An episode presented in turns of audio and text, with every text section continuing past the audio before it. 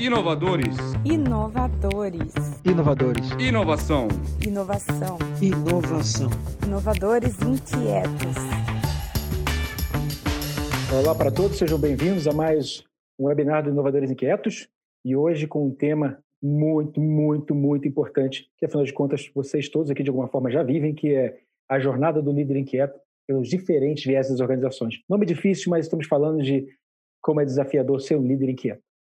É, eu me chamo Léo Toste, sou sócio e especialista em inovação aberta pela Raise Shift, que é a consultoria que fomenta e apoia essa comunidade de inovadores inquietos. Para aqueles que não conhecem inovadores inquietos, deixa eu falar um pouquinho, né? Afinal de contas, né, os novos também podem querer fazer parte dessa nossa nossa pequena comunidade. É, somos muitas coisas, muitas. É, não, rótulo nos define especificamente, mas nós somos é, criadores, é, inovadores, construtores, professores, é, questionadores, mas somos inquietos. Então, aqui tem um pouquinho de tudo e é gente que está fazendo acontecer dentro de suas organizações, na sua própria empresa, nas suas universidades. Aqui tem gente que acredita que é possível transformar as organizações e a sociedade. É, no dia de hoje, então, vamos começar sobre esse tema que é o desafio né, do líder inquieto. E eu tenho certeza que se existem alguns entre nós aqui acompanhando, já sabem do que eu estou falando. A vida não é fácil, né? Ser inquieto, ser inovador não é fácil. Mas antes de começar é, esse nosso bate-papo, nosso webinar ou webinel, como um dos nossos amigos aqui inovadores prefere chamar, é, deixa eu apresentar né, a nossa, nossa, nossos, é, nossos participantes. Eu vou chamar e vou pedir para cada um, por favor, se apresentar um minutinho. É, primeiro de todos, Camila, seja bem-vinda. Se apresente para o nosso público, por favor. Obrigada, Léo. Bom, primeiro webinar, pouquinho. Super bem-vinda. Mas acho que vai dar tudo certo. É, bom, sou Camila Lisboa Haiduk, esposa do Ronison Haiduk. Estou como diretora de operações na Novozymes, na qual eu trabalho 15 anos, a Novozymes, que é uma líder de mercado aí na, na área de biotecnologia. É, 15 anos na mesma empresa é bastante coisa, mas comecei como estagiária, uma jornada muito bacana até chegar nessa jornada dos líderes. E nunca faltou é, motivos para inovar, para ser inquieto, para enfrentar os desafios. Então, tenho bastante orgulho de estar numa empresa como essa. Mas também não sou só isso, né? Eu sou uma pessoa que adoro correr, sou uma meia maratonista, apesar que no momento agora só maratona de jogatina, buraco e séries de TV. Aposto que a maioria do pessoal está nessa. Valeu. Certeza que sim, sem contar os especialistas em levantamento de garfo. Esses são, eu diria que estamos no momento assim, campeão. Falando em levantamento é, de garfo, tem pessoas que gostam de contar história, pedir para o nosso amigo Carlos, Carlos Camargo, seja bem-vindo, como sempre, Obrigado, cara, a nossa comunidade. Se apresente rapidamente, por favor. Obrigado, boa noite a todos. Obrigado mais uma vez pela oportunidade. Bom, meu nome é Carlos, eu estou há 26 anos aí praticamente no mercado industrial, comecei na Continental, depois na Bosch e já estou há 20 anos na 3M, principalmente no ramo automotivo, né? Dois anos, três anos atrás eu vim para essa área de automação de final de linha, pivotando um pouquinho a carreira, novos áreas, mas sempre envolvido com três pilares, que é aqueles pilares que realmente eu gosto, que são inovação, tecnologia e pessoas, né? Que acho que nós vamos cobrir aqui hoje de uma maneira bastante bacana. Casado, tenho dois filhos, é, sou engenheiro de formação, estou no meu terceiro MBA agora. Gosto muito de mergulhar, mas, cara, se para correr na rua tá difícil, imagina para fazer um mergulho, né? É praticamente impossível. E então estou aproveitando aí para comer, beber, né, engordar, fazer essas coisas aí, pessoal. Vamos lá. Obrigado. Viu? Fico feliz, Carlos, você dizendo isso, porque possivelmente, conhecendo todo mundo aqui, eu sou o único que não tem nenhum hábito atlético. E definitivamente hoje somos atletas do garfo todos juntos. É, né? todo igualmente. mundo esporte, né? Não, é isso aí. igualmente, igualmente. Vai ter Olimpíadas no ano que vem disso aí, fiquei sabendo. Bicho. Muito bem, vamos lá. Agora gostaria de convidar nosso amigo Rafael de Tarso. Rafael, ou melhor, né? Tarso. Se apresente, conte um pouquinho aí sobre sua vida atlética e levantamento de garfo. Não está no atlético assim. Bom, boa noite a todos, né? Primeiro é um prazer enorme, Léo, obrigado pelo convite aí, pelo trabalho dos Inovadores Inquietos, né, agradecer também a participação do Carlos, da Camila e da Renata aí nesse seminário. Bom, eu sou Rafael de Tarso, Schroeder, né, a pessoa falou tal sobrenome aí, mas o Tarso é mais conhecido na área de inovação. É, eu acho que eu sou mais um, o que eu falo, né, NetWeaver, eu gosto de falar que eu estou aprendendo a conectar gente e ter a oportunidade de estar com vocês nessa live, É, trabalho com inovação já há uns 12, 13 anos, passei pela Federação das Indústrias do Paraná, como consultor, projetos com Volvo, Boticário e outras grandes empresas. É, também montei algumas startups, sou sócio da Ex Esqueleto, que é uma startup de exoesqueletos, né? mas sou gerente de inovação no Instituto de Pesquisa, que é o CITES, estou desenvolvendo software e hardware para algumas grandes empresas. Mas gosto muito do sistema cultura de inovação, né? também dou aula, e hoje participo também no MBA de Transformação Digital Indústria 4.0, justamente para formar esses líderes, que é o tema desse, desse nosso webinar. Então, eu também sou um aprendiz aí de, de desde o triatlo, né? Eu sou um triatlo atleta aposentado, então se a gente for falar em esporte, mas estou curtindo algumas séries aí, apesar de sofrer um pouco com Netflix, a gente passa o tempo todo na tela, né? O dia inteiro em reuniões e lives. Sei que é um desafio para todo mundo estar tá aqui, então agradeço também vocês por gastarem mais uma energia de vocês no finalzinho da tarde para a gente conversar sobre liderança. É isso. Obrigado. Valeu, Tarso. Eu fico pensando aqui, só não quero viver a vida daquele desenho animado Wally, sabe? Todo mundo vivendo nas cadeirinhas flutuantes. Melhor não. Aqui não dá. Não dá. Mas. ficando gordo igual, né? Eu já estou ficando gordo igual.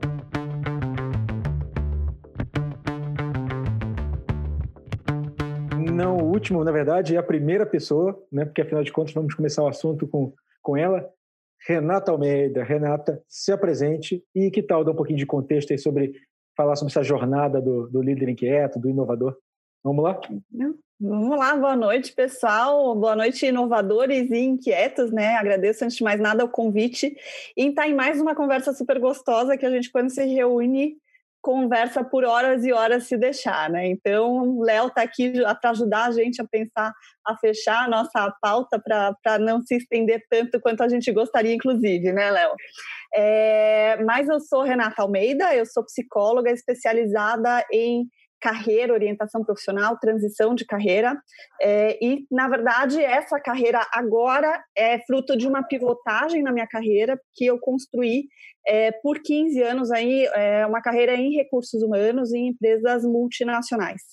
Então, eu trago um pouco dessa bagagem que eu tenho na minha formação né, é, é de carreira e também na, da minha atuação nesses últimos dois anos, em que eu tenho estudado profundamente sobre o futuro do trabalho, o impacto do futuro do trabalho é, nas nossas relações com o trabalho.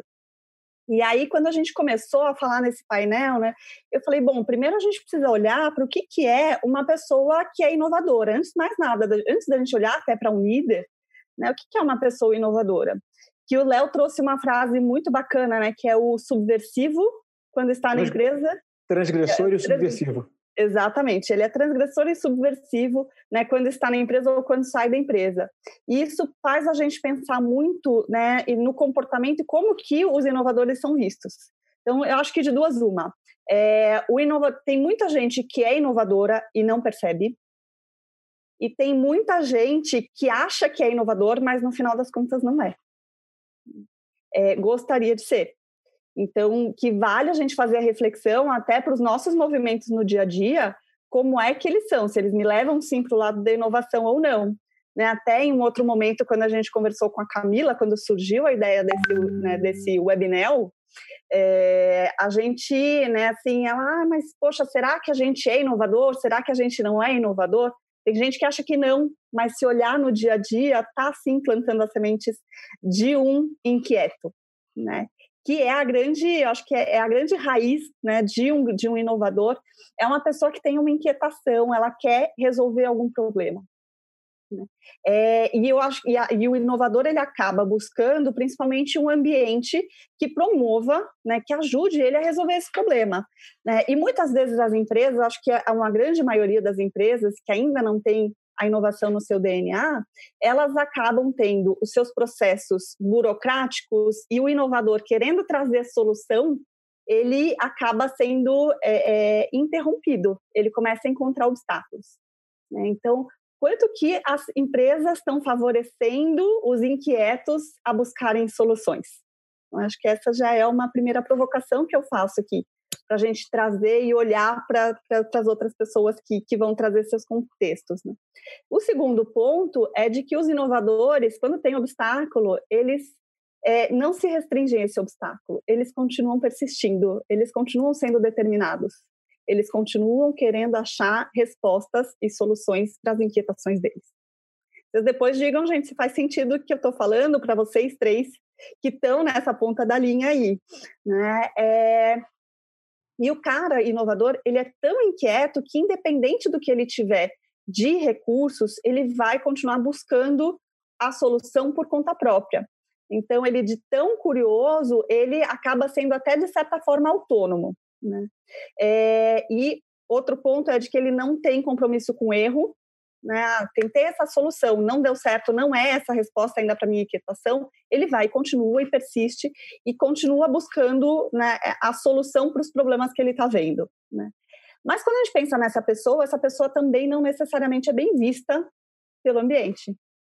E do que eu tenho né, assessorado pessoas no mercado, eu vejo muito esse movimento, né? E não só assessorado, muita gente com quem eu converso, é, de que elas acabam, né, na sua inquietação, elas são tão não bem vistas que acabam sendo expurgadas pelo sistema.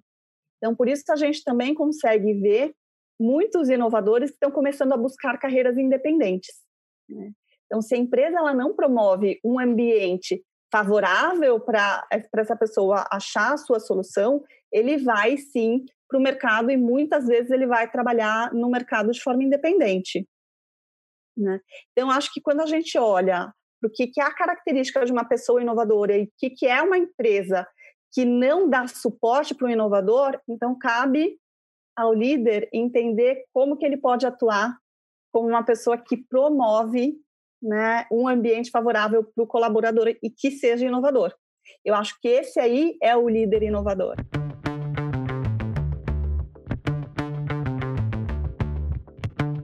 Concordo totalmente no fato de que o inovador, a pessoa que é inovadora, a pessoa que é inquieta, ela vai estar independente da posição onde ela estiver, né?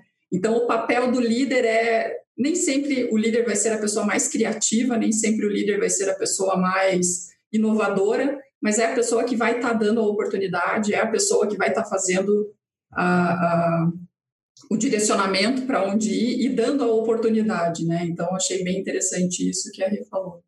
Rê, você consegue diferenciar alguma, né, agora na tua experiência, existe muita diferença de, de como a inovação permeia nas empresas menores e nas empresas multinacionais, por exemplo? Ela a gente consegue ver claramente quando quando o ambiente ele, ele propicia né, a inovação, mesmo que ela esteja ainda no caminho, é quando ela não tem tantas barreiras dentro da empresa. em diversos, diversas formas, né? Barreira de comunicação, né? Então, você acaba vendo um ambiente que promove a transparência, às vezes não cabe na empresa inteira, às vezes é na equipe, né? Daquele gestor com equipe, ele tem né, uma cultura de transparência com aquela equipe, o ideal é que seja dentro da empresa. Né? A gente acaba vendo é, empresas, a inovação ela flui mais facilmente quando você não tem tantas barreiras hierárquicas ou de estrutura organizacional. Né? Porque eu já trabalhei em não somente uma empresa em que eu não podia ir na área do coleguinha ao lado tirar dúvida, nem tirar dúvida em fórmula do Excel, tá? É, e aí, quando você começa a ter esse tipo de barreira, ah, não, não pode falar com o cara porque ele é um diretor, né? Você tem um coordenador e um gerente no meio do caminho. Quando a gente vê uma estrutura extremamente hierarquizada, a informação ela começa a, não fluir, né? É, é, então, não sei se eu estou respondendo a tua pergunta, né? mas eu acho que características, algumas características são essas, assim, uma comunicação com fluidez e transparência, começando por aí. Não, faz todo sentido. Posso colocar de repente alguns pontos aí. É, como eu comentei anteriormente, né, a 3M ela é uma empresa privilegiada nesse sentido, né? A gente tem uma uma cultura de inovação que eu até brinco na, né, quando eu converso, que é desoxirribonucleicamente inserida, tá no DNA mesmo, não tem mais como tirar, né? E eu pensei de que maneira eu conseguiria contribuir com, com esse evento aqui, né? E deram várias coisas na minha cabeça, teve que montar uma uma lógica até para contribuir aí com a, é, de repente até com a implementação de uma cultura nas empresas. Acho que o primeiro passo, moçada, é entender que assim, a inovação não é um fim, é uma jornada, né? E essa jornada aí, ela vem desde os Homo erectus, né? Quando começamos a viver a sociedade, é machadinho e dominar o fogo. Né? Só sobrevivem dois entes aqui, aquele que inova e aquele que adota inovação, pronto e acabou, senão não estaríamos ninguém aqui. Né? E acho que é, e, outro ponto é a questão do uso, né? a utilidade para o cliente, é o user experience, que é a palavra da moda agora, mas isso também uhum. sempre foi assim, senão não é inovação. E acho que o primeiro passo né, para para toda empresa é gerar aquela segurança psicológica. Né? O que, que é isso? É um pouquinho do que a Rê comentou ali. É a tolerância e a colaboração. Né? E aí, da liderança, que não precisa ser uma liderança formal, mas ser aquela inteligência emocional, aquela inteligência multidisciplinar e relacional, né? para ser realmente um líder humano. Independente se você tem hierarquia ou não dentro da empresa, mas se você é influenciador, você tem que ter esse, esse papel. Né? É, depois até posso dar alguns exemplos, não sei se como é que está a questão ali de tempo, mas eu lembro muito do William McKnight. É, beleza, deixa comigo. Né? É, e assim, se eu contar um pouquinho da história dele, vocês vão ver como é que a 3M cresceu. Ele, ele entrou na 3M em 1907, ele foi CEO, da, começou como guarda-livro, virou CEO da empresa. Tá? Ficou 40 anos no board da companhia. Eu só vou dizer algumas frases dele e depois a gente faz um webinar dele. Né? Gente, dá uma olhada na mentalidade desse caboclo. É, contrate bons funcionários e os deixe trabalhar. A gestão, olha, 1920 isso, hein, moçada? A gestão que é criticamente destrutiva é, causa um dano maior à empresa do que o erro que o funcionário possa cometer na boa intenção de acertar. Delegue e tolere. Cara, 1920. Se eu não falo a data, vocês vão achar que era Steve Jobs que estava falando uma frase dessa. Então, vem daí, pessoal. Então, é tolerância e colaboração. Criando um ambiente de harmonia, de felicidade, a criatividade vem, né? E aí você começa a gerar valor e inovação. É importante. Só a cultura não é suficiente. A cultura é o primeiro passo. Né? A partir do momento que você cria esse ambiente, aí você tem ferramentas, processos, métodos, premiação, incentivo. Tem uma coisa curiosa que o William McKnight também colocou na 3M, que são os 15%. Todo funcionário da 3M tem 15% do tempo para se dedicar a algum projeto que seja da paixão dessa pessoa. Olha. 1920, moçada. 1920. Tá? É, inovação tem que ser sistêmica, dinâmica e capilar, não é uma área ou outra. E é importante também ressaltar, moçada, que criatividade não é tudo. Se você só tem criatividade e pessoas querendo criar, criar e criar, cara, vira uma ilusão, uma alucinação e você nunca vai ser uma empresa inovadora. É importante ter perfis diferentes na equipe, inclusive aquele cara que não sabe nada de inovação, mas que tem uma disciplina tão grande para fazer execução de projeto e tornar aquilo realidade, que só assim a inovação vai acontecer. Né? E acho que aí vem muito aí para a questão da rede, do perfil das pessoas, né? Como formatar essa equipe de uma maneira adequada. E aí, moçada, tendo cultura, ambiente, ferramentas, métodos, processos e pessoas, você tem todos os ingredientes aí para gerar inovação. E só posso fazer mais um comentáriozinho? Na 3M tem um item a mais, tá, moçada? Tem meta. Então, a gente consegue medir a inovação e as pessoas, não só a avaliação de desempenho, tem uma meta de gerar novos produtos. Ou seja, a cadeia, tá, o ciclo está completamente fechado. Então, para mim, é até difícil imaginar uma, uma outra realidade, sabe? É um ambiente tão frutífero. Assim, como é que uma empresa não pode adotar um ambiente desse para trabalhar? É, quando a Rê comentou, ela já trabalhou em empresas muito difíceis, cara, é, é difícil entrar na cabeça. É uhum. difícil, Rê. Sim. É, até porque eu também já, já né? trabalhei, né? eu trabalhei. a espada, ó, cortando a gente. Não, e é super interessante porque eu já trabalhei em empresas que tinham essa comunicação aberta, né? É, e aí depois trabalhei em empresas em que eu não tinha. E para mim isso, por exemplo, foi extremamente dolorido. Né? E, e eu entendi que eu. Que, e acho que foi aí que se fechou o meu ciclo. Eu falei, não, deixa eu tentar ajudar as pessoas a entenderem que existem caminhos possíveis sim para a gente estar tá né, se mover no sentido do futuro do trabalho. Só para fechar aqui com o que você trouxe. Senhor de Tarso, você quer fazer uma pergunta? Já temos dois minutinhos com você e com a Rê, se quiser. Queria aproveitar, né? Eu assim, acho bem interessante. Tem um ponto que ficou, acho que a fala sensacional do Carlos, da Camila ali, até da, da Renata. Mas a pergunta que eu queria fazer assim, é muito relacionada a esses níveis de consciência. Eu sei que assim existem relações de poder que a gente não pode esquecer e um líder nem sempre ele é, ele é preparado, ele se torna um líder inovador a partir do momento que ele dá um resultado de inovação. Para mim, esse é um primeiro ponto. Né? Então, assim, eu colocar vocês como líder de inovação porque eu botei vocês num cargo é muito legal. Isso, né, fazendo uma provocação, acontece com a maioria das pessoas. A gente é colocado, às vezes, numa posição de exercer. Mas enquanto não dei resultado, eu sou um líder do esforço. Aí eu queria que você, você falou muito legal ali no começo, eu até fiz umas anotações aqui, quando aparecer minha mão, gente, não se preocupe, eu estou anotando coisas, tá? Mas assim, não é porque eu estou conversando no WhatsApp, apesar de que o WhatsApp não para. Mas na prática, assim, é, essa ideia de que de gerar esse nível de consciência, né? Primeiro que eu sou, posso ser inovador. Primeiro, assim, talvez eu não seja, mas eu posso ser inovador. E um segundo, é, será que eu tenho um papel, talvez, não de ser o líder inovador, mas ser justamente a cola para botar o time para jogar? O cara que é o criativo, o cara que é o é cara né? Eu acho que essa é a essência. Aí eu queria te perguntar a tua visão em relação às empresas que você já trabalhou, se se discutiu o nível de consciência desse líder, porque normalmente eu nunca vi essas discussões assim. Eu sempre vejo uma coisa mais, cara, teu cargo, e a partir de amanhã você está com uma, um cartão bacana, né, uma assinatura de e-mail dizendo que você é inovador. As pessoas passam a te olhar diferente. Né? Agora, o quanto disso esse líder tem esse nível de consciência e quanto esse trabalho que você faz também a gente pode poderia contribuir nesse sentido, tá? Não sei se eu fiz uma pergunta, eu fiz uma afirmação, mas eu, eu acho que eu gostei muito do teu ponto também. Não sei se é uma pergunta, uma afirmação ou uma provocação. Eu gosto de usar esse termo, viu, Tarso? É, é provocação. eu gosto de né? provocar. Mas eu acho que não. É, é muito difícil a gente ver esse tipo de discussão, né? Até porque é, muito possivelmente aí vou dar umas piradas, né? Os ambientes em que já são favoráveis, né, que já é favorável à inovação, já é tão natural, é tão fluido que não é necessário fazer a discussão.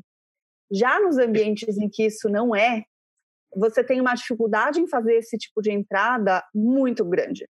Né? Então, assim, eu já cheguei a ver empresas que tinham no seu mote, né, conectar e inovar, mas no final do dia você não podia bater na porta do Perfeito. teu chefe.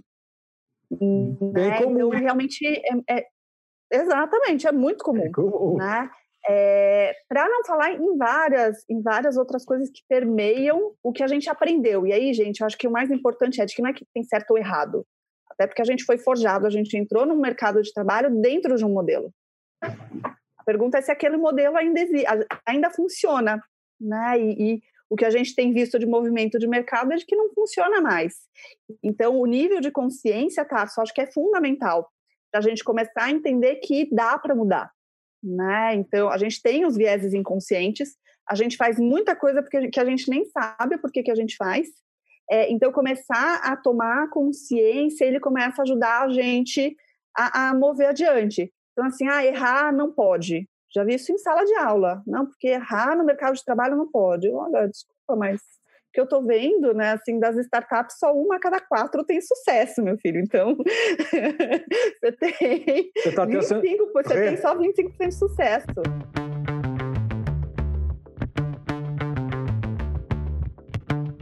Mas é, é muito interessante porque, assim, a, a Novozymes, ela é uma empresa, né, para quem não conhece, é uma empresa de biotecnologia, uma multinacional dinamarquesa, então, assim, biotecnologia já por si só já é uma inovação, já é algo disruptivo. Né? Então, é uma empresa que é bastante reconhecida por isso.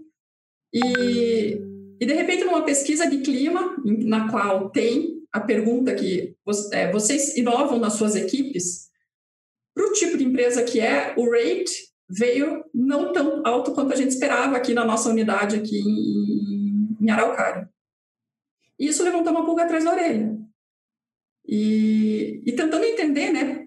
Será que a inovação está só lá no, na, no headquarters? Será que só fica tudo lá na matriz? Será que realmente a gente não é inovador? E daí foi bem interessante que, bem na mesma época, tiveram alguns eventos de inovação aqui, na época que a gente podia ir, podia se ver, é, alguns anos atrás. E foi um evento assim, ninguém combinou. Chegou lá, tinha uma galera da Novozymes. Tinha diretor, no meu caso, né, diretora de operações, tinha é, gerente comercial, tinha cientista da pesquisa e desenvolvimento e tinha estagiário no mesmo evento. Aí ali surgiu também mais uma pulguinha atrás da orelha, né? Então, ó, tem a pesquisa e tem um monte de gente aqui no mesmo evento. Foi um evento, acho que é, é Inova Summit, que, é, que aconteceu lá na, na, Federal, uns anos atrás. E a gente conversando, conversando, então assim, aí é a hora que a gente identifica, né? Ali tinham líderes, mas tinha um estagiário, tinha o cientista, e o que estava faltando talvez era só aquele empurrãozinho. Então surgiu a ideia, bom, vamos criar uma comunidade de inovação, a gente vê que a gente tem os entusiastas. Então a gente começou criando com os entusiastas, com aquelas pessoas que querem. Não adianta a gente também promover alguém a um papel, porque olha, nossa, essa pessoa aqui é o high potential da empresa, ele agora vai ser o cara de inovação. Talvez não seja a pessoa certa. Então começar com os entusiastas, né? E sério, a gente passou, acho que, duas reuniões inteiras só divagando o que era inovação. Porque para você dizer se você é inovador ou não, depende do teu conceito. Né? Tem, tem pessoas que acham que inovação é única e exclusivamente tecnologia, robô, robótica, transformação digital. Né? E não consegue ver, como a Rê falou, que às vezes está fazendo a inovação todo dia. É, então, assim, eu vejo o lado bom disso, porque aqui a gente não tem um departamento de inovação específico, apesar de a gente ser uma empresa extremamente inovadora, mas a gente não tem um diretor de inovações. Né? Eu sou diretora de operações, eu estou ali junto com o pessoal da produção mesmo, mas eu sou inquieta. Né? Então, o lado bom é que você também não personifica que a inovação vai estar numa única pessoa. Né? Então, é que nem saúde e segurança, não. Saúde e segurança na empresa é, é, é, papel do técnico de segurança e acabou. Só ele faz segurança. O cara se acidenta, é responsabilidade dele. Inovação é a mesma coisa. Eu acho que tem um, um, talvez um lado bom quando você não, não centraliza, porque todo mundo acaba se sentindo parte daquilo ali também. É, e daí foi muito interessante. Começamos com esses entusiastas e marcamos uma visita lá na AM, o Vinícius Cardoso, né, que é o, o, gerente de inovação lá, tinha acabado de, cara super gente fina, tinha acabado de fazer um, um workshop com a gente lá na Unchan, e daí, olha, preciso, preciso levar a nossa comunidade lá na, na AM. Foi muito bacana. E daí a gente começou a falar, quem são os outros entusiastas? Então, entusiastas, tragam mais gente, inquietos. Tragam outros inquietos para a nossa comunidade. E foi muito bacana, porque quando, quando a gente chegou para fazer essa visita, que eu me dei conta que tinha pessoas de todos os departamentos. Tinha gente do financeiro, tinha gente de compras, tinha gente do pesquisa e desenvolvimento, tinha gente da produção. Então, assim, é, é, como é bacana você ver, tá todo mundo querendo fazer algo de diferente, talvez com conceitos diferentes de inovação, mas querendo fazer algo de diferente. É, bom, daí vem a pandemia, né? É, e daí é que eu vejo que daí é o lado ruim de você não ter uma, uma centralização de alguém, né? Não ter um departamento de inovação, uma equipe focada. Porque quando vem uma situação como essa, você acaba perdendo um pouco o foco, né? E daí eu faço aqui meia culpa da situação, né? Como uma líder que está ali puxando também, incentivando essa comunidade. É, mas você acaba focando naquilo que pega. Então aí sente falta de ter alguém que possa que podia estar se dedicando a mais com isso. Mas a Rê também falou claramente: o, o inquieto está sempre inquieto. E foi muito bonito, porque recentemente, na nossa, a gente tem né, o nosso grupo lá é, de discussão e tal, está um pouco morninho, e teve uma, uma, uma inquieta, uma inovadora na área de supply chain, que postou lá que tinha feito uma melhoria dentro do SAP. Algo que antes eles demoravam cinco horas para fazer, eles estavam fazendo em 30 minutos no mês. Né? Com uma simples inovação, né? o SAP não é nada de novo, mas uma simples ferramenta, é, e postou lá, né? Então fez a colaboração, fez a, a divisão daquilo que, né, da, da, daquela ideia para engajar os demais. É, resultado de tudo isso, Agora vai sair, e daí vem o outro lado também, né? Antes talvez a gente não fosse fazer um treinamento e esperar o momento ideal para fazer aquele treinamento, para chamar para que tivesse maior número de pessoas presentes. Agora, com né, a abertura e com todo mundo conhecendo mais o que é fazer um, um, um, webinar, um treinamento online, agora a gente pode conectar com o pessoal da Argentina fazer o mesmo treinamento. Talvez há um, seis meses atrás a gente nem fosse pensar nisso. A gente ia pensar naquele formato é, é, de sala de aula, de estar tá todo mundo presencial ali. Então, a gente já está com o treinamento marcado.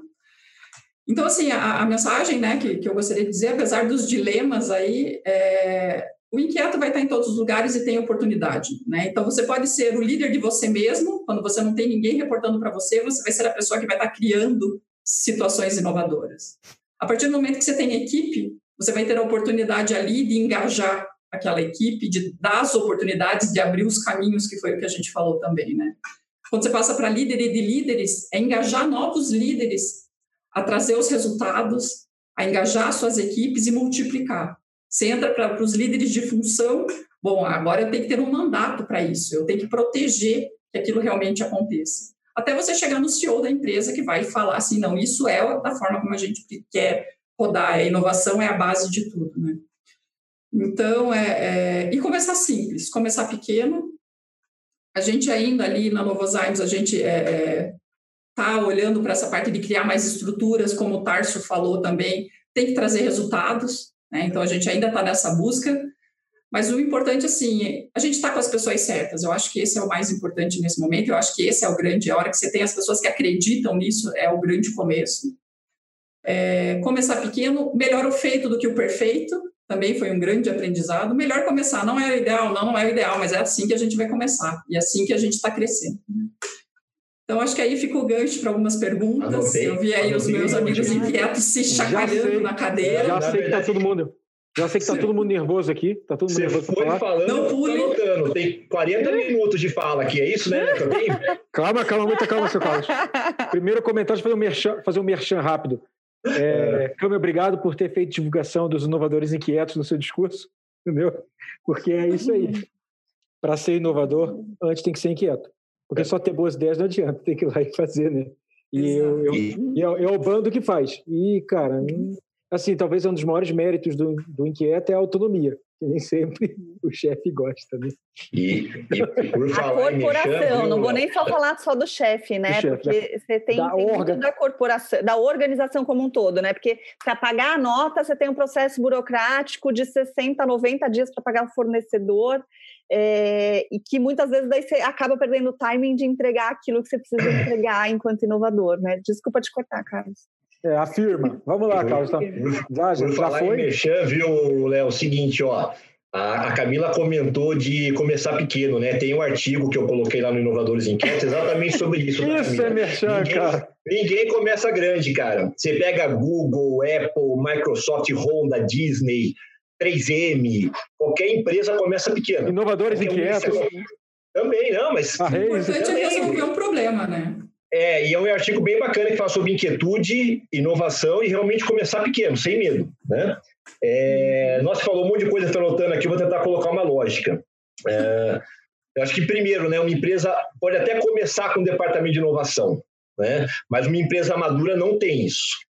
Empresa madura com inovação, a inovação é sistêmica, é todo mundo.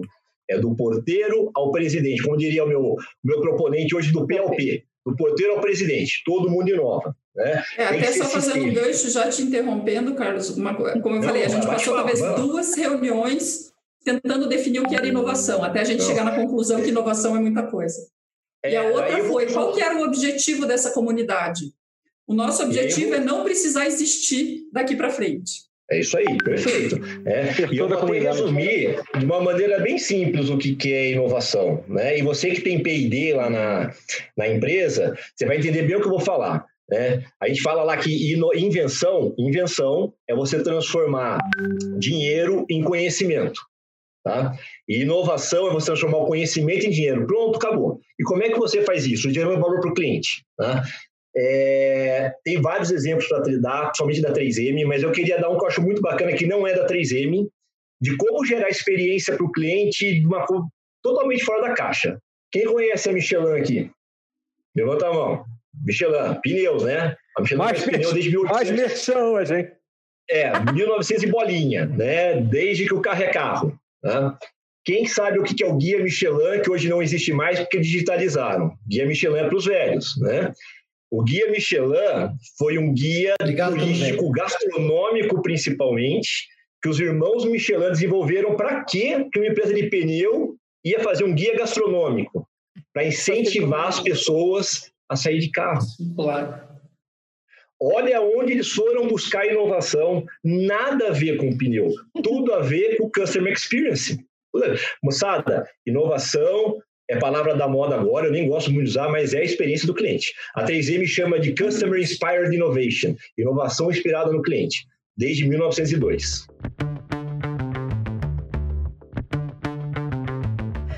O Caio, acho que do, de, das coisas que você traz, acho que tem alguns elementos bacanas a gente pensar e, e, fazer algumas conexões, né? Eu gosto muito da frase do feito é melhor que perfeito, e que me faz lembrar de um outro ponto, né? De que se você está confortável com o seu MVP, quer dizer que ele não é um MVP mais.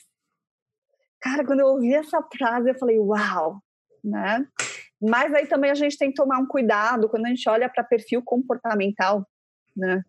Existem pessoas que têm um perfil que tem um pouco mais de dificuldade de começar alguma coisa, mas depois que acha a chave, vai embora.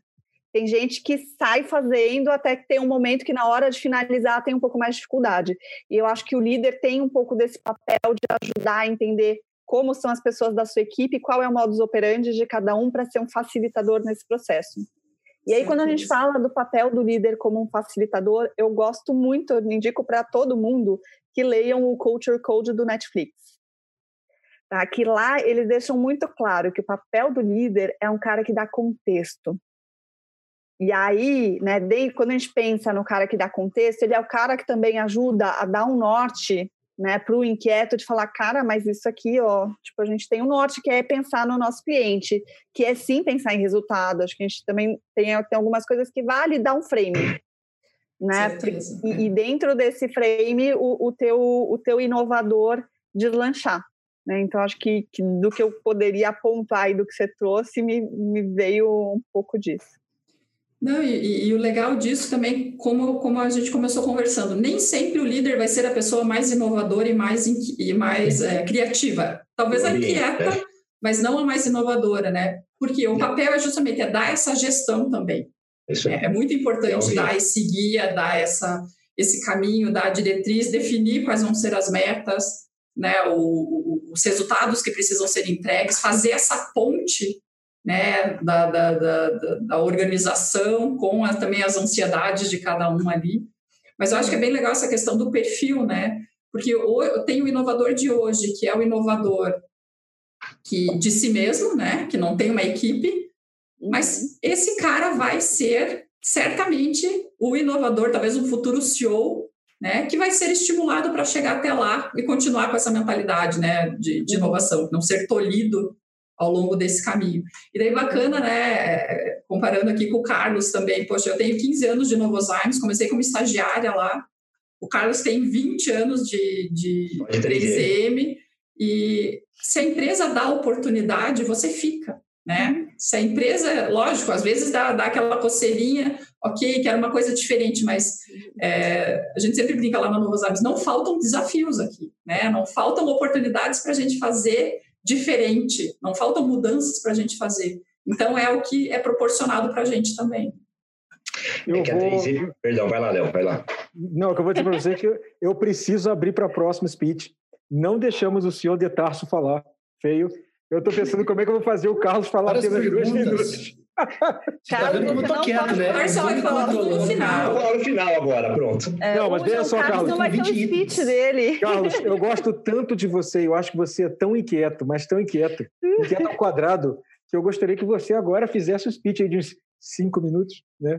Colocando um pouco mais essas histórias, essas aventuras do mundo da 3M, ou as suas, né? Para que a gente possa puxar. E eu vou já pedir para o Tasso começar perguntando. Não interessa. Eu vou, eu vou, agora, brincadeiras à parte, eu recebi o feedback da minha esposa do último que eu participei, é do dos dois últimos. Ela falou assim: Carlos, primeiro você falou muito do, das suas palestras e tal. Né? No segundo eu não falei mais nada. Aí no segundo ela falou assim: você falou demais, cara, não me corrigi nessa, perdão, pessoal. Vamos lá.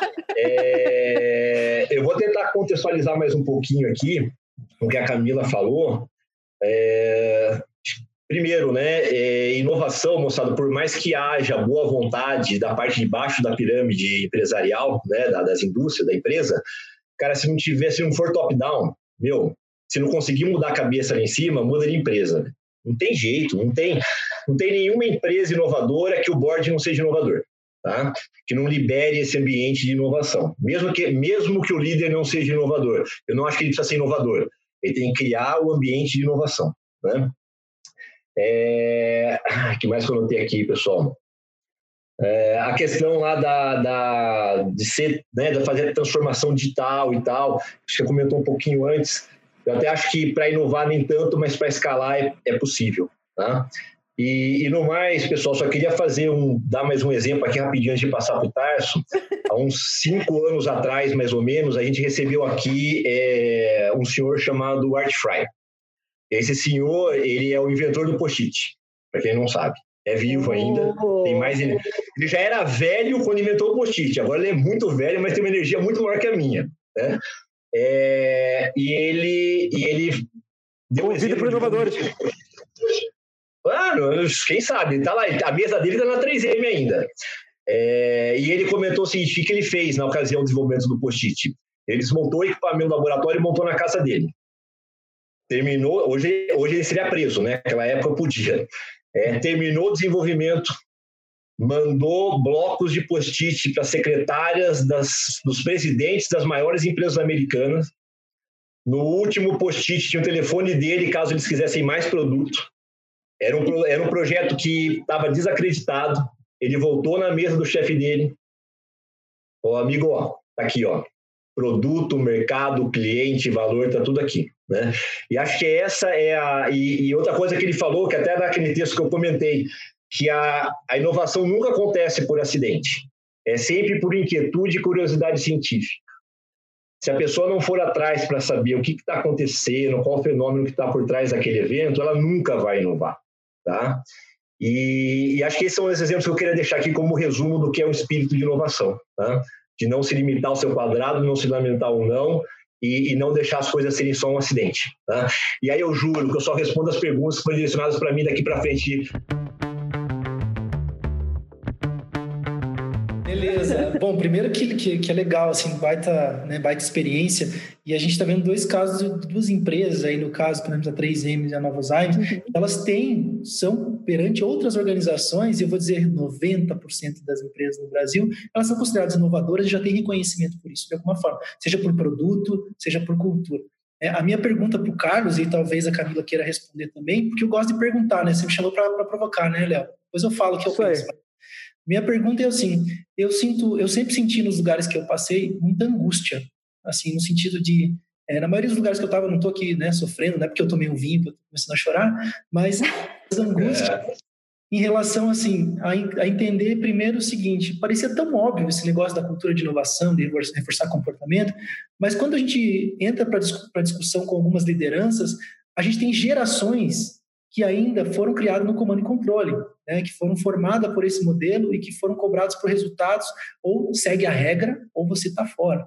Eu queria saber de vocês, mesmo trabalhando em empresas que têm essa cultura de inovação, que discute inovação, traz DNA, quais são as angústias de vocês quando falam de inovação como líderes em empresas inovadoras já? O que acontece? Quais são as principais angústias? É o ROI ainda? É fazer gestão de pessoas? É, é, justamente ter esse medo de errar, porque a gente fala do medo de errar, mas a gente sabe que na prática a gente é cobrado. Se eu for lá e tiver um prejuízo de um milhão, desculpa, amigão, mas eu estou na lista, eu, eu, tenho pelo menos um selinho lá, né, no meu nome, para ser um potencial quando chega uma crise do Covid e eu sei mandar embora. Então, minha pergunta é assim: quais são as angústias de vocês? E vocês acham que essas gerações que estão entrando para trabalhar com vocês já vêm com essa mentalidade um pouco mais aberta para esse, para o novo, para fazer, para experimentar? Enquanto isso, vocês estão percebendo? Camila, Carlos. você quer começar? Fica à vontade. Camila? Você já sabe que você vai pegar o resto do tempo, então é isso? É. Olha a fama, hein? Olha a fama, hein, cara? o que souber é meu, vai lá. Não, beleza.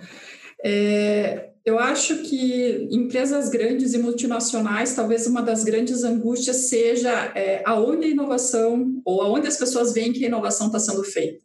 Né? Às vezes a gente pensa, ah, não, é só lá na Dinamarca, no caso da, da Alzheimer's, é só lá. Aqui a gente não é inovador. Né? E, e, muito também do que eu já falei, da gente enxergar o que, que é inovação. Né? Então, assim, poxa, ah, a Novozymes lá na, na, no headquarter estão trabalhando com robôs, estão trabalhando com uma transformação digital num nível é, é, bastante alto. Aqui a gente não é nada, então a gente não faz nada por aqui. Eu acho que às vezes essa essa visão aí do que a grama do, do vizinho é mais verde sempre, eu acho que esse é um dilema grande. E também pensar que tudo para ser inovador tem que ser disruptivo de primeira, então entra naquilo que a gente já falou de é, começar pequeno. Então, acho que isso trava uma empresa super inovadora, com produtos inovadores, biotecnologia. Poxa, se eu for fazer uma inovação aqui numa planilha, ou se eu vou fazer isso dentro do meu departamento, isso não é inovador. Né? Então a barra acaba sendo bastante alta também. Né? É, e sim, né, pensando na, eu acho que o pessoal que está entrando, como eu falei, é, no evento que a gente foi, tinha desde o diretor até o estagiário. Então essa cosquinha, né, essa, essa, essa inquietude já está vindo desde o estagiário também, né? Ele não, não sabia nem se ia ser contratado ou não, nem para que departamento ou não, mas estava lá à procura disso. Então acho que facilita a gente não estar, tá, né, agora roubando um pouco das ideias aí do, do, do Nascimento, a gente saindo um pouco do modelo Atari e entrando aí no modelo Fortnite de colaboração, acho que isso ajuda, é, é tem ajudado bastante. Vai lá, cara. Vai lá, cara. Vamos lá, né? Estou é... de um lado uma empresa privilegiada, né? não tem nem muito o que falar. Eu acho que talvez a nossa, a nossa grande dor não é tipo, não é nem ambiente, nada disso, é talvez priorização, né? No final a gente vai ter que priorizar, então não é toda ideia que a gente vai conseguir tocar, por, mais, por maior que seja a empresa, por mais recursos que você tenha, uma hora você tá, vai estar no seu limite, então você vai ter que priorizar e acho que isso é uma, é uma, é uma necessidade que acaba, às vezes até desmotivando algumas pessoas, né? Porque às vezes o projeto não é seu, né?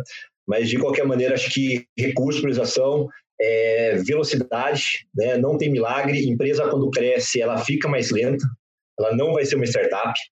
Ela vai ter que ter um departamento jurídico, porque ela vai ser processada, ela vai ter que ter um departamento financeiro mais robusto, porque ela vai querer exportar esse produto e a política é completamente diferente. Né?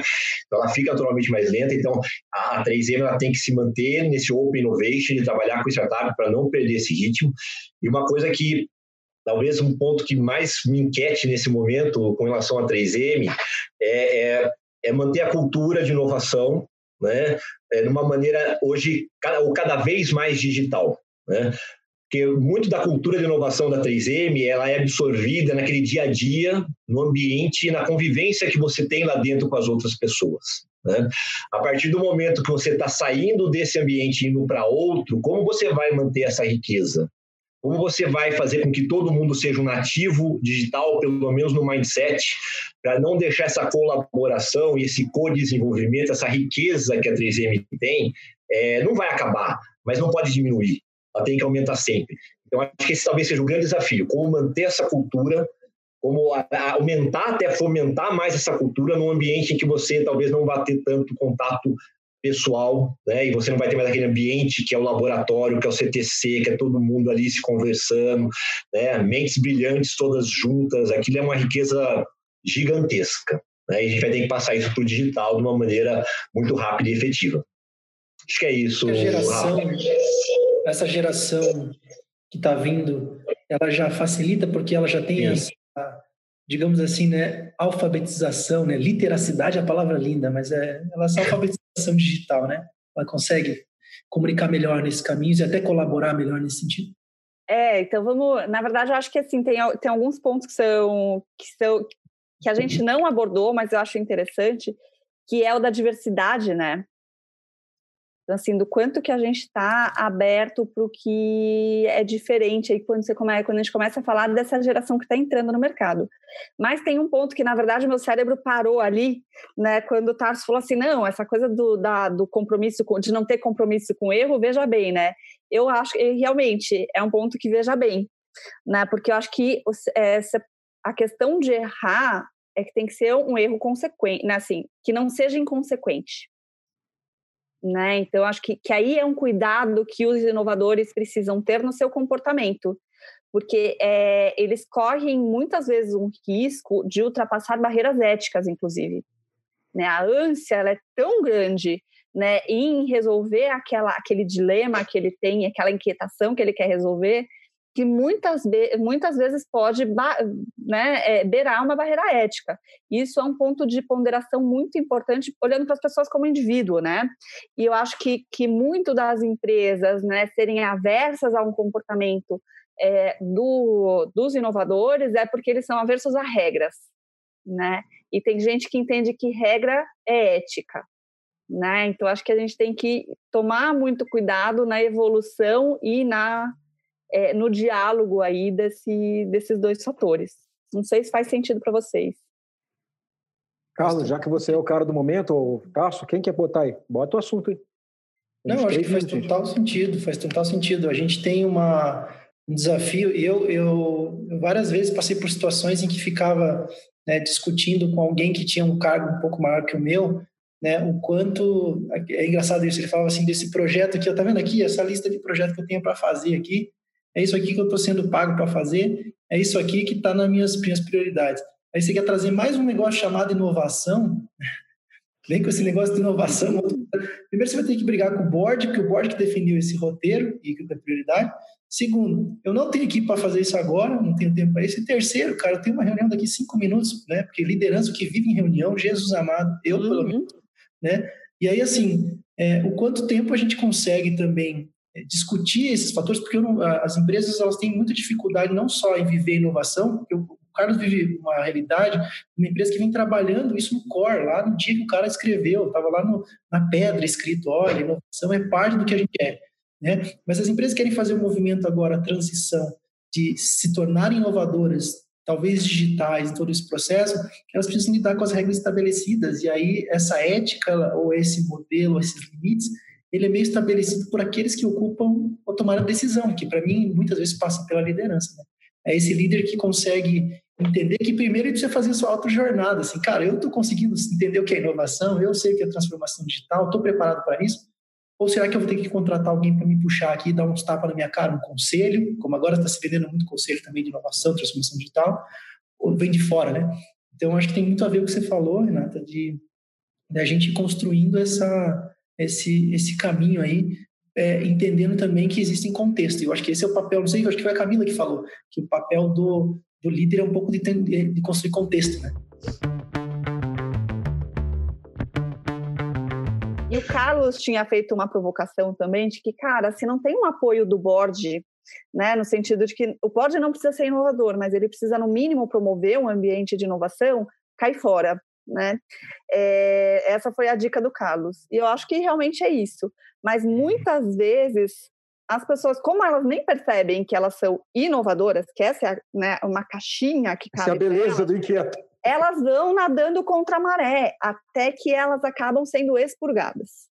Né? Então, assim, trazendo né, o que eu, que eu falei lá no começo, acaba, eu acho que na maioria das vezes acaba acontecendo principalmente isso. E aí vem até um sentimento de fracasso na pessoa. Sim. Né? Mas cuidado, não se culpe, sabe? Não, não use a chibata e contra você, por você ser uma pessoa inquieta. Eu acho que é, essa é uma dica muito Acho importante. Seu lugar, né? Ao contrário, abraça a causa, né? Abraça Exatamente. a causa. Exatamente. Então, começa a identificar e achar as pessoas na tua rede, né? E a, começa a montar uma rede de pessoas que pensam assim como você, né? E de alguma forma quebrar o status quo, em achar soluções, achar alternativas para inquietações. Não, legal. Acho que assim, primeiro que eu anotei aqui umas 200 coisas, já dá para fazer o artigo que você queria lá, né, Luísa? Sempre. eu só vou, vou colocar tudo. dizer que os cinco Ele já escreveu agora, gente, isso, vai submeter isso. já. Sensacional, eu vou usar vocês como referência. Mas, assim, é, de uma maneira geral, alguns pontos me surgiram aqui dessa, dessa nossa conversa. E, para mim, assim, né, a minha experiência, pelo menos, é, de tentar, talvez, em alguns momentos, ser o cara que ajudava uma empresa a construir times de inovação. Em outros momentos, a criar com o meu próprio negócio, com sócios, inovação. E agora eu estou até mais do lado de né, tentar, numa empresa que, apesar de trabalhar com inovação, tem um conceito, tem um modelo tradicional, que eu digo assim, né, a inovação é o produto. Né? Eu acho que é um pouco que a Camila sofre. A inovação é o produto, mas não é a cultura. E isso acontece muito, tá, gente? Assim, você pega micro, pequenas empresas, médias empresas, grandes empresas, esse é o status quo. Assim, a gente tem né, é, é a, o modus operandi brasileiro, vou dizer para vocês na maioria. O que acontece é que na dor a gente está aprendendo. E aí, alguns pontos que eu queria trazer para vocês. Assim, primeiro, que essa angústia, acho que a Renata falou, de se sentir culpado, eu muitas vezes me sentia assim, sabe? Tipo, eu falar assim, cara, eu estou me metendo em umas coisas que eu não precisava, né? Tô, por que, que eu estou querendo fazer? Por que, que eu quero fazer esse a mais, né? E tal. Por que, que eu vou lá provocar o cara? E eu percebi uma coisa: o principal é conseguir aliados né? E o Léo conhece alguns, eu fui ao longo dessa vida conseguindo alguns aliados que pudessem fazer o errado, fazer o pirata, né? Como fala o Grantesque, tá? fazer o pirata comigo, né? Então eu fazia assim, eu juro para vocês, eu comecei a ficar estratégico no seguinte sentido. E eu gosto muito que o Léo falou de um ponto subversivo. Para mim, estratégia de inovação e transformação digital é, é baile. Uma hora vai tocar Ivete Sangalo, você vai ter que dar uma rebolada. Uma hora vai tocar Ricane, e aí você tem que aprender a dançar Ricane. Uma hora vai tocar um axé, e você pelo menos tem que fazer uns movimentos para acompanhar o ou convidar o povo para o baile, né? E assim, é um convite. É, é, muito essa questão da estratégia estacional, né? Você constrói com base nas expectativas dos outros. Eu acho que esse é uma inteligência que não é todo líder que desenvolve. Que é assim, como é que eu entendo, leio o contexto que eu tenho. Opa, meu diretor é um cara super é, hierarquizado. Como é que eu vou a inovação para ele? Né? Eu tenho que tentar entender isso. Não estou dizendo que você tem que ser maquiavélico, mas você precisa aprender que se você não jogar com esses diferentes cenários dessas pessoas, no sentido positivo daquilo que você quer alcançar para a organização, dificilmente você vai ter mudança. E eu coloquei alguns pontos aqui que eu vou que eu acho legal para o líder. Eu acho que todo líder tem que passar por um banho de loja com vaselina. Desculpa a expressão. banho de loja com vaselina. É, as maioria das empresas que começaram a fazer transição de inovação, os líderes, sim, foram para o Vale do Silício, sim, se conectaram com o ecossistema, sim, fizeram um MBA, sim, fizeram... É, então, assim, não tem como você viver uma jornada, é muito difícil você acordar de manhã e falar assim, hoje serei inovador. Normalmente você tem um choque, ou uma necessidade, ou uma dor, ou você faz um movimento. Então, essa consciência que vocês falaram no começo, eu anotei aqui, essa autoconsciência passa por saber que você não sabe tudo, que você não tem as ferramentas ainda. Então, banho de loja com vaselina não precisa ser na, na, dor, não precisa ser no supetão, né? Ela pode ser aos poucos, com cuidado, né? É, é, esperem a imaginação, segurem um pouco, que ainda são sete e meia. É, depois, eu acho que tem que ter esse ciclo de experimentação. O líder tem que ser capaz de criar com esse time momentos. Eu sou muito frustrado em várias coisas que eu achei que isso era, né? Eu vou dar um exemplo bem simples aqui do meu trabalho atual, inclusive, né? Se alguém estiver assistindo da minha empresa, depois me xingue. Mas na prática eu fiz assim, eu criei o tal do Tech Friday. Opa, vamos fazer uma sexta-feira com tecnologia, cada um fala tecnologia. Eu fiz a primeira, aí um cara fez a segunda, a terceira morreu. Por que, que ninguém abraçou o negócio?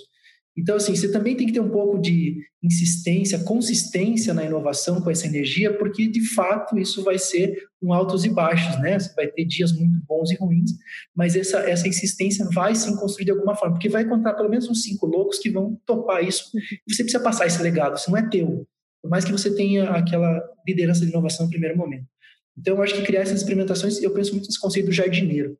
Um terceiro ponto que eu anotei aqui é que substituir o FAQ ou reclame aqui por um TIBF, que é o TIBF que eu chamo, que é, em vez do FAQ reclame aqui, é do tal do tem uma ideia, bora fazer. Quem de vocês tem uma área na empresa que tem alguém para receber, às vezes, das reclamações e dos problemas, ou do, né, ou um RH que fica falando quando você está mal, recebe as suas ideias inovadoras e você precisa criar alguém na tua empresa que seja essa referência. Então, assim, é legal você ter isso. Eu tive muita sorte em um momento, na uma das experiências que eu tive, eu estar indo almoçar no restaurante e uma mulher olhar para mim que eu nunca vi na vida e falar assim: Você não é o cara da inovação? Daí eu falei: Porra, agora sim. Vou... Eu falei: Peraí, peraí. Agora sim. Gostei. e aí me perguntar e compartilhar. Ela não veio me compartilhar é, uma solução, ela veio me compartilhar uma dor. E falou assim: Vamos trabalhar juntos nisso? E aí eu não tinha as respostas para ela, mas o fato dela saber que ela tinha um canal dentro da TI, no caso, na época, para a gente discutir isso. Eu levei isso para dentro de casa e a gente avançou. Então, acho que esse trabalho também de você, como líder, é, criar na sua empresa algumas pessoas que se tornam esse. Né, no, no Senai tinha as antenas da inovação, era um negócio meio estranho, mas as pessoas que estão capazes de fazer essa conexão com a, com a, com a realidade. Por fim, só mais um ponto que eu queria jogar para vocês é que eu acho que acho importante, né? Que o líder ele tem um papel não só de conexão, mas ele tem um papel também que é de assumir os riscos de proteger sua equipe quando ela erra. E eu acho que esse é um papel difícil do líder. É, nem todo líder faz isso, tá? Tem muito líder que na hora que, né? Opa, mas foi o fulano uhum. que a equipe. A gente arriscou junto. Nós co-criamos essa solução, nós pensamos juntos ele todos. Mas na hora do erro, ele fala assim, não, mas é o fulano de tal, vamos mandar ele embora. Então a gente tem um papel também, um exercício, não é todo líder que é assim, Uhum. Mas, e, e, eu gosto muito desse líder que é capaz de assumir esse risco, assumir esse erro, proteger a equipe em alguns momentos para fazer a ponte, seja com o cliente, seja com o board. Né? E sou muito a favor é, da inovação open mind, assim, que é essa ideia que para mim é uma coisa que o Linux trouxe para a TI, de alguma forma, mas que ainda a inovação ela tem uma certa restrição. Eu vou dar um, citar um exemplo prático da BASF, por exemplo, eu conversei essa semana, tá? Desculpa, Carlos, vou falar da BASF ou outras empresas aí, eu sei se são concorrentes a alguns produtos, né? Mas, é, parceira. É, parceira, né? Pior que eu sei que vocês têm uns produtos juntos. A BASF, por exemplo, tem a Onono lá, né? Que é um espaço físico. E aí a mulher, ela apresentou a Vitória, que me falou, inclusive, falou assim: não, se você quiser de um vídeo aqui gravar vídeos é, sobre temas relacionados à inovação, eu tenho aqui uma equipe disponível para você. Eu falei, tá, mas eu não tenho nenhum, não é um produto da base, é uma coisa, não, pode vir. Esse conceito de você estar perto do processo de inovação das startups, das empresas e das pessoas, isso vai criando um conjunto de, de força que a Basf pode ter indiretamente, não só um reforço de marca, mas também ela pode gerar outras oportunidades de negócio. E hoje, para mim, a inovação passa muito por modelagem de negócio. É o que o Carlos falou, experiência do consumidor é modelo de negócio, essencialmente, né? processo, claro, é qualidade do produto, mas aí existe uma infinidade de oportunidades. E eu vejo poucas pessoas nas empresas gastando tempo pensando isso. Elas estão mais pensando em executar o dia a dia, em fazer gestão de projeto e blá, blá, blá, blá, blá, blá, e pouco pensando como fazer melhor. Eu acho que esse é um tempo que tem que entrar na, nas, nas regras aí do 70-20-10, do 50-50, não sei a conta, tá? Então, era mais essa provocação que eu queria fazer. Primeiro ponto uhum. é o seguinte, cara é todos nós somos ignorantes, tá? Pelo menos em algum assunto. Então, acho que admitir é, é, essa, essa fragilidade faz bem para o time, faz bem para a inovação, faz bem para o cliente, faz bem para o líder. Né? Aquele líder que tem aquela inteligência emocional múltipla e relacional, ele tem que entender os seus limites. Né?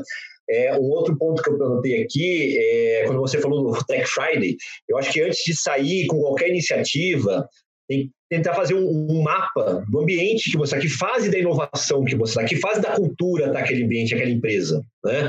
Porque senão vai, você vai acabar realmente se sacrificando sozinho e não é, aquele, não é aquela atividade exata que você vai fazer naquele momento, de repente trabalhar uma etapa antes, preparar o ambiente para aquilo, né? É, a, a, a, mesma coisa lá, aquele central de ideia, né? TIBIF que você falou, né? TIBIF, é, é isso? Adorei. É, tem uma ideia, bora fazer.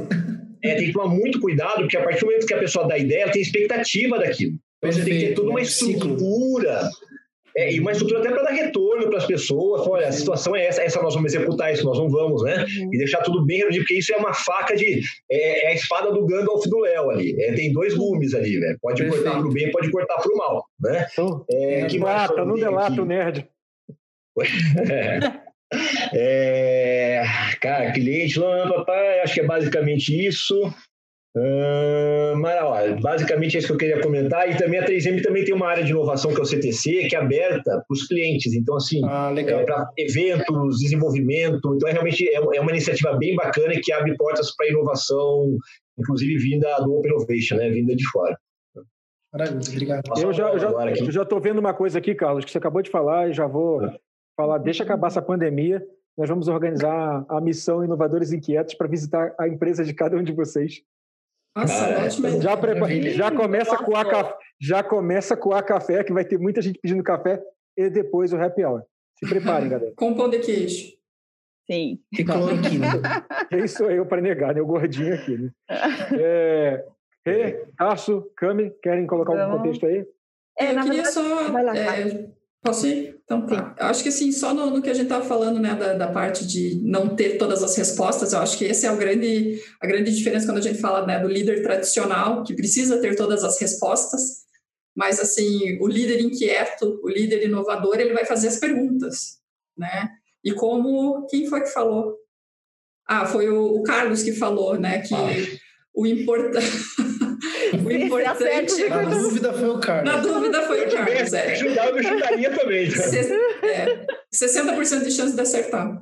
Ou mais. Mas a questão é assim, contratar as pessoas certas, as pessoas que saibam mais do que nós. Que, que os líderes sejam os facilitadores de tudo isso. Né? E principalmente se cercar de especialista. Uma vez que a gente não tem é, é, essa o conhecimento de tudo e não necessariamente alguém da empresa vai ter, é se conectar com o pessoal de fora. Então, a importância do networking aqui, a importância da diversidade que a Rê também trouxe. Né? Se a gente tiver todo mundo com a mesma cabeça, todo mundo, uma empresa só de engenheiros, uma empresa só de cientistas, nossa, que legal, pensamos todos iguais, mas vai até onde isso? Né? Então, a importância de você. Existem pessoas especialistas em determinados assuntos. Né? Então, é, porque às vezes a gente. E até quando a gente fala de concorrência, né? Falamos aí da. Se a, né, se é concorrente, se é parceira, as dores vão ser as mesmas. O quanto vai colaborar? Porque afinal, assim, a gente consegue. Se mata uma ideia, mas não se mata uma oportunidade. Né? Então, alguém vai fazer alguma coisa com, com o que tiver ali. Então, acho que a questão de ter os especialistas, né, ser rodado de especialistas, saber quem chamar, eu acho que isso, de novo, fazendo aqui um, um merchan, é, os inovadores inquietos têm feito muito bem, né? Então, riquíssima forma como, ah, preciso de alguém, tem sempre alguém para indicar. Então, acho que isso é bem bacana aí, desde eventos, artigos e compartilhamento é a riqueza de tudo. E o líder para fazer o guia é, é, e para isso acontecer nas organizações. Isso aí, galera. Quem quer continuar aí? Vamos lá. Vamos eu, que... na verdade, vai lá, Rê. É, não, não, sei, não sei nem se vai ser a pergunta, o que, que é, né? Mas é que a gente, uma coisa vai puxando a outra. E aí tem o nosso amigo Campbell, né, Léo? É, que fala da importância de um mentor em uma jornada. Né? Então, quando a gente fala né, da inovação ser uma jornada, o quanto que é importante a gente contar com o apoio de mentores, seja para nos provocar, seja para nos apoiarem, né, para segurar a nossa mão. Então, quando você trouxe a história lá da pessoa que chamou, falou, oh, você é o cara da inovação, você falou, né, vamos lá, vamos fazer junto. Acho que é muito a, né, o papel de um mentor. Mas eu também, e aí eu acho que é o ponto que a Cá trouxe, né, assim, de fazer as perguntas certas, que é o cara que provoca, né, que ele percebe que tem uma inquietação lá por trás e ele dá as cutucatas corretas para a inquietação emergir. Então, acho que só né, pensei aqui em trazer analogias e ajudar as pessoas a pensarem um pouquinho mais em como habilitar e como viabilizar os processos de inovação. Jornada do herói, né, Rê? Ah, já citou. Citou o nome interno. Exato. Tinha que aparecer. Tinha. Apareceu no primeiro encontro. Né? também. Peraí que vai chegar o momento. Como falar de jornada, não citar o mestre da jornada, né? O Joseph Campbell. É. é isso aí, pessoal. Posso, é. posso, deixa eu fazer um, eu quero fazer um comentáriozinho rápido sobre Open Innovation e começar a abrir as perguntas, pode ser? A gente tem mais 15 minutinhos aí para vocês, inclusive, todos responderem, né? já que não tem uma pessoa né, do centro. Uhum. É, quando, quando, quando a gente fala de inovação aberta, e esse tema é super popular hoje, né? Buzzword, Open Innovation, né? Buzzword.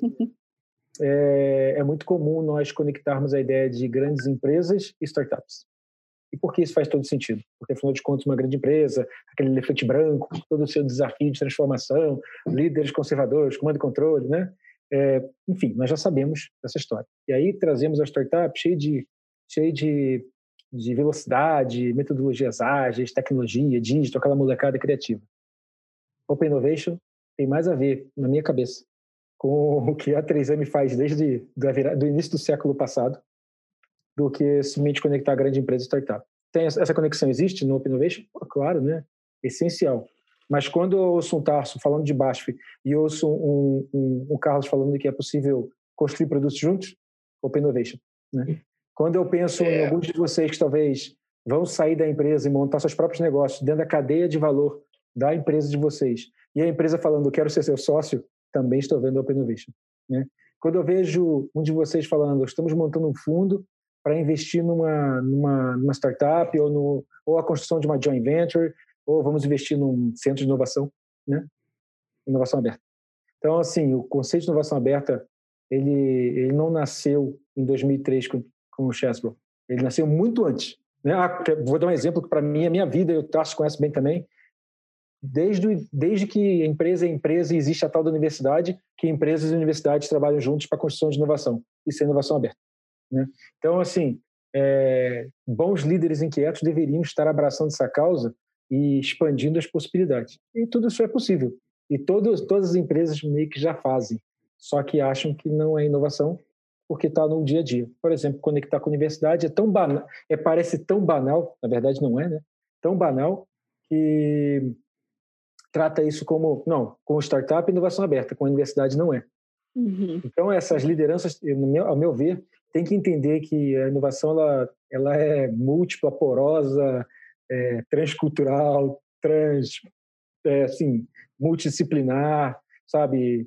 Não, não tem, assim, organização fechada é organização que vai morrer. Isso não quer dizer que o P&D não tem que trabalhar junto, e não tem que ter gente de inovação tecnológica, né? Tem pessoal de hard science. Eu, pô, todo mundo sabe, me conhece, eu sou designer, né, cara? Não sou exatamente o cara que vai lá com os negócios de química ou na engenharia, que monta as máquinas. Não sou eu mas nem por isso. E daí que é o risco de estereotipar, né? A hora que a gente uhum. faz o estereótipo da inovação, não adianta querer comprar a fatal, cultura né? do outro. Uhum. Fatal, né, cara? É fatal. fatal. É fatal. Exato. Nosso querido amigo Carlos Cunha, Carlos, para quem não conhece, participou do Renault Experience, foi um dos, um dos líderes dos times, dos times campeões. Está até hoje aí com a startup dele. Parabéns. É, desses que vale vocês conversarem, viu? Cara influenciador. Então, é, como manter toda a equipe A pergunta dele é, como manter toda a equipe engajada? Startup, é, startup de início sem grana, até atuar, até atingir uma certa estabilidade. O que vocês têm de conselho? Vocês acham que empresas podem ajudar essas lideranças de startups também? Eu, eu tenho uma visão que, assim, eu gosto muito, e acho que a Renata comentou do livro do Netflix, eu gosto, gosto muito da cultura da transparência. E eu acho que, acredito que se você deixa bem claro a sua situação e onde você quer chegar e compartilha, porque tem muito líder que também, assim, não, eu tenho uma estratégia, mas eu só vou mostrar um pedaço para essa pessoa, né? E não vou mostrar tudo, porque senão uhum. vai que ela faz igual, né? E essa mentalidade de que, eu, para mim, eu sou muito a favor da transparência. E eu acho que não tem milagre, tá? Assim, se você tiver um, um projeto que realmente tenha perspectiva, é, todo mundo fala de propósito como uma palavra comum, mas que se for aquilo alinhado com o que essa pessoa acredita, e você tem que, eu acho que isso depende também de uma, é um desempenho, é uma, uma, uma, capacidade do líder também de fazer esse processo, que é você mobilizar os recursos que você precisa, as pessoas que você precisa para a tua execução. Então, na minha visão, assim, a transparência com um bom projeto, claro, onde você quer chegar e as possibilidades, e é uma possibilidade de até ganho futuro, eu digo assim, no sentido do cara ter claro quais são o potencial, a abertura que ele tem lá na frente, dificilmente, se não fizer sentido, esse cara vai continuar. Eu acho que é, e sem grana é assim, né? Não adianta. É um desafio que a gente tem que lidar e é mais no momento que a gente está agora. Então, eu acho que transparência é um ponto muito forte nessa, nessa condição aí. Acho que conexão também, né? A partir do momento que, assim, é uma equipe pequena, né? Está iniciando. Quão importante estar tá conectado com outros que talvez já passaram por ali, né? E não tentar resolver o problema sozinho. Eu acho que, que segue aí a linha também do que o Rafael falou. Uhum. Carlos, quer ir? Você ou eu? Para o Vou dizer para vocês. Ó. Aqui, aqui, é, alguém conhece startup com grana? Acho que não é mais startup, né? Não, né?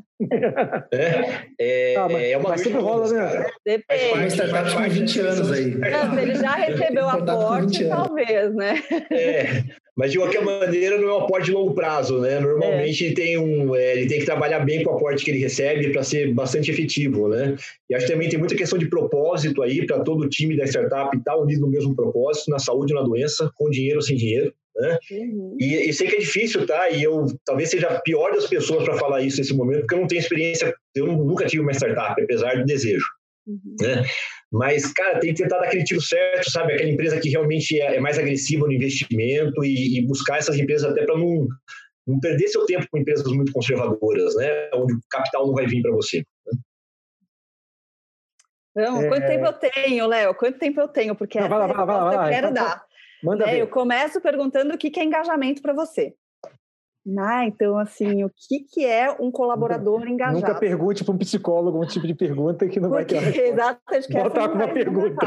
Exatamente. Defina engajamento. Né? Exatamente. Porque agora o que a gente pode falar é sobre motivação. Né? Primeiro, assim, voltando para o engajamento, porque engajamento não necessariamente é, ou não mais, a pessoa ficar muito tempo com você. E sim, ela dá o melhor dela enquanto ela está com você. Né? Então, assim, cientificamente, engajamento, né, um dos, dos pontos de engajamento de uma pessoa engajada, uma das características de pessoa engajada, é ela conseguir entrar mais vezes em flow. Né? O flow é aquele. Sabe quando você, você entra numa bolha que assim pode estar caindo o mundo em volta de você e você está fazendo, você está envolvido naquilo que você está fazendo, isso é o flow. Então, a pessoa que está engajada naquilo que ela está fazendo, ela consegue entrar mais vezes em flow. Né? Então, acho que esse é um cuidado que a gente tem que ter né, o que, que é uma pessoa engajada, o que, que é, né, como que você faz para promover né, esse flow para as pessoas. Né? Um segundo ponto é de onde vem a motivação das pessoas. Ela vem de fora ou vem de dentro? Ela é intrínseca ou extrínseca? Né? E aí uma pessoa que me pergunta se ela se é dinheiro que ela precisa ter para motivar as pessoas dela, eu estou me perguntando quais são os motivadores desse cara. Ele vem de dentro ou vem de fora? É, o Carlos fez a seguinte pergunta aqui: ó. a inquietude, é, vontade de criar, executar, trazer soluções, é um problema para quatro projetos ao mesmo tempo? De vocês aí, quantos de vocês têm mais de um projeto ao mesmo tempo? Nossa, Nossa eu tenho. Nem, nem sei quantos. É, eu acho que depende, depende da complexidade, depende da sua estrutura. É, você tem que fazer uma análise. É difícil até de falar aqui. Depende do projeto, depende. Quanto recurso vai demandar, qual que é o tem, tem que analisar caso a caso. Depende da empresa, um projeto é gigante, mais do que o suficiente. É, às vezes quatro é o ideal, não, não dá para sair, é difícil essa pergunta, depende muito da sua estrutura. Não, de fora, assim, é difícil responder. Eu, como uma pessoa que não tem foco, e eu reconheço isso como uma dificuldade na vida, eu tenho, tipo, estou envolvido com startup, né, sem dinheiro, inclusive, obrigado. Estou é, envolvido com, com empresa, estou envolvido com academia. Então, assim, é, o que eu percebo, eu acho que é um pouco do que a Renata reforçando falou, é se eu consigo fazer essas conexões para estar no flow, no projeto, no momento que eu deixei para esse projeto.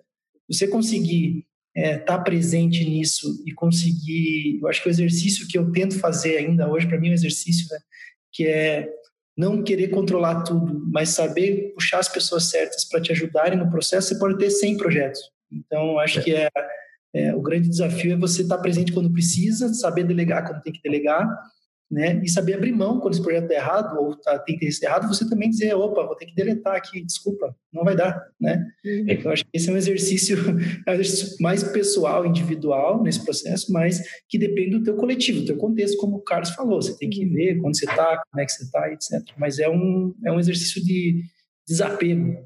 O OLX também fazendo agora seu, sua propaganda.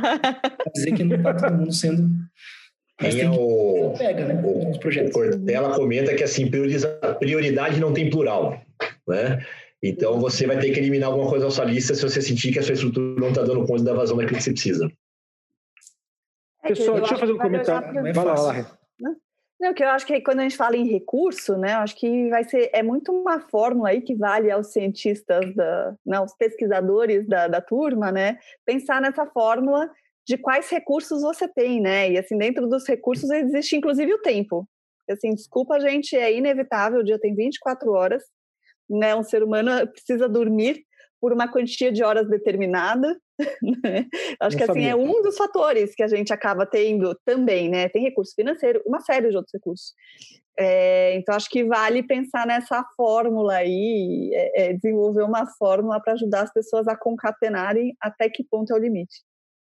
Eu, eu Renato, só, só um complemento, uhum. só um complemento que assim, eu também e algumas pessoas que sei, trabalham comigo sabem disso também. Eu já não, eu já me desapeguei de ser, de ter a imagem do cara legal que entrega tudo no prazo certo, tá? Então isso é um problema de designer, talvez, né, Léo? assim, uh, nem todo designer é assim. E eu Você sei. Tá me causando, tá me causando problema, seu tá. Mas existe pressão, existe pressão para você fazer. Né? E eu digo assim, eu fui entendendo qual era o meu papel também, estou entendendo o meu papel em algumas situações. Cara, eu não sou o melhor gerente de projeto, mas eu sou talvez o cara que vai ajudar a ter as ideias para aquele projeto ser um projeto criativo, inovador. Então, também se posicionar nisso, né, em, alguns, em alguns momentos, e, e eu acho que esse, esse é uma lógica que você vai entendendo também, à medida que você vai ganhando experiência. Eu, quando estava com, sei lá, na Renault, lá tentando ajudar o, o time de inovação, eu tinha uma pira que eu tinha que fazer, ter um departamento de inovação na Renault América Latina. Eu fiz uns, vários slides bacanas sobre isso, apresentei para umas 10 pessoas. Até hoje não tem, mas na época era o meu fetiche, né? Que eu falei, cara, eu vou deixar um legado, né? E eu tinha essa ideia como consultor já. E hoje eu já entendo o seguinte, né? Três, quatro pessoas que né, trabalharam comigo lá abraçaram inovação, esse foi o meu maior, meu maior resultado. E aí digo que isso aconteceu de alguma forma. Então, eu sou muito feliz com isso, mas entendendo que naquele contexto também eu era diferente. E hoje quero dizer que essa maturidade vai tendo em relação ao tema transformação digital, inovação, à medida que você vai levando as porradas da vida aí também e vai entendendo isso. É, e eu gostaria de pedir para cada um de vocês falar um minutinho, só aquele fechamento, aquela palavra motivacional. Eu diria que a pergunta é: e aí? A pergunta, a resposta é rápida, né? O que, que um líder inquieto tem que fazer diferente para poder fazer diferente? Quem quiser Começa? começar. Então, posso Por começar. Favor. Eu acho que a primeira coisa é ser inquieta. Acho que é primeira, fazer as conexões. Então, acho que o líder que não fizer as conexões, que não criar as pontes, ele não, de novo, ele não precisa ser o mais criativo. Mas tem que ser a pessoa que vai criar as oportunidades, que vai criar as oportunidades para os outros é, atuarem também, brilharem ali também. Então, para mim, eu acho que a, a grande mensagem é: o líder inquieto é aquele que abre as oportunidades. É, bom, vamos na sequência aqui. É, vou reforçar, para mim são aquelas três inteligências que o líder tem que ter. Né? Já falei umas duas vezes aqui, então emocional, relacional e multidisciplinar. É, e é um cara que tem que ser o exemplo, né? Uma palavra move uma pessoa, o exemplo arrasta a multidão, né? Acho que o líder tem que ser esse cara que arrasta mesmo. E posso só fazer um comentário, tem nada a ver com sua pergunta, Léo, mas eu, eu notei aqui, foi o primeiro webinar ou webinar, seja lá como é o nome que nós vamos dar nisso aqui, que a gente não falou do novo normal, velho. Olha que delícia. Por que você fez isso? é inovar ou inovar? É, normal. Um minuto, cara. Parabéns. Mano, no seu, no seu único minuto, cara. No seu Mas único a inovação, minuto. a inovação vai acabar, vai, a inovação sempre vai acabar caindo em todos os normais. Não adianta. Sendo novo, sendo velho. Vamos lá. Vá para o canto, fique lá sentado e reflita no que você falou. Não devia ter falado, né? Vai lá, Rê. Vamos lá. É, eu acho que o, né, o líder ele precisa é, estabelecer confiança com a equipe dele, né? E a, a confiança ela vem com a transparência e com apoio. Eu acho que sem isso não, não tem como, como seguir adiante promovendo um ambiente que ino, de inovação. Para mim, assim, eu acho que o líder inovador tem que ter um pouco dessa dessa vontade de transgredir sem né, agredir. Eu acho que é um pouco disso que você entender, você não precisa machucar para você fazer as mudanças que precisa fazer. E a outra, eu acho que é ter, não ter medo de, de recomeçar, de fazer, experimentar. E eu acho assim, o principal de tudo isso é ter boas conexões. Só só aqui porque eu conheço um povo aí, ó, e o povo me conhece, aí, eu talvez nem seja tão transgressor, tão tão inovador, mas assim, o fato de você conviver com pessoas, né, que te provoquem, que estimulem, que tragam desafios para você, também faz com que você aos poucos vai se tornando esse líder inovador. Então procure as pessoas mais diferentonas, mas não esquisitonas do teu trabalho, para justamente conversar com elas sobre o que, que as inquieta. Eu acho que saber fazer as perguntas, acho que a Camila falou disso, né? É, fazer as perguntas, isso é muito legal. Eu gosto muito de, é, às vezes, quando a gente está conversando aqui, eu, eu percebo com a minha equipe também, a gente vai fazendo as perguntas e eles vão nos provocando para a gente tornar talvez um líder inquieto, um líder inovador. Eu acho que isso é parte da. Está aberto para isso, é muito legal. Inovadores. Inovadores. Inovadores. Inovação. Inovação. Inovação. Inovadores inquietos.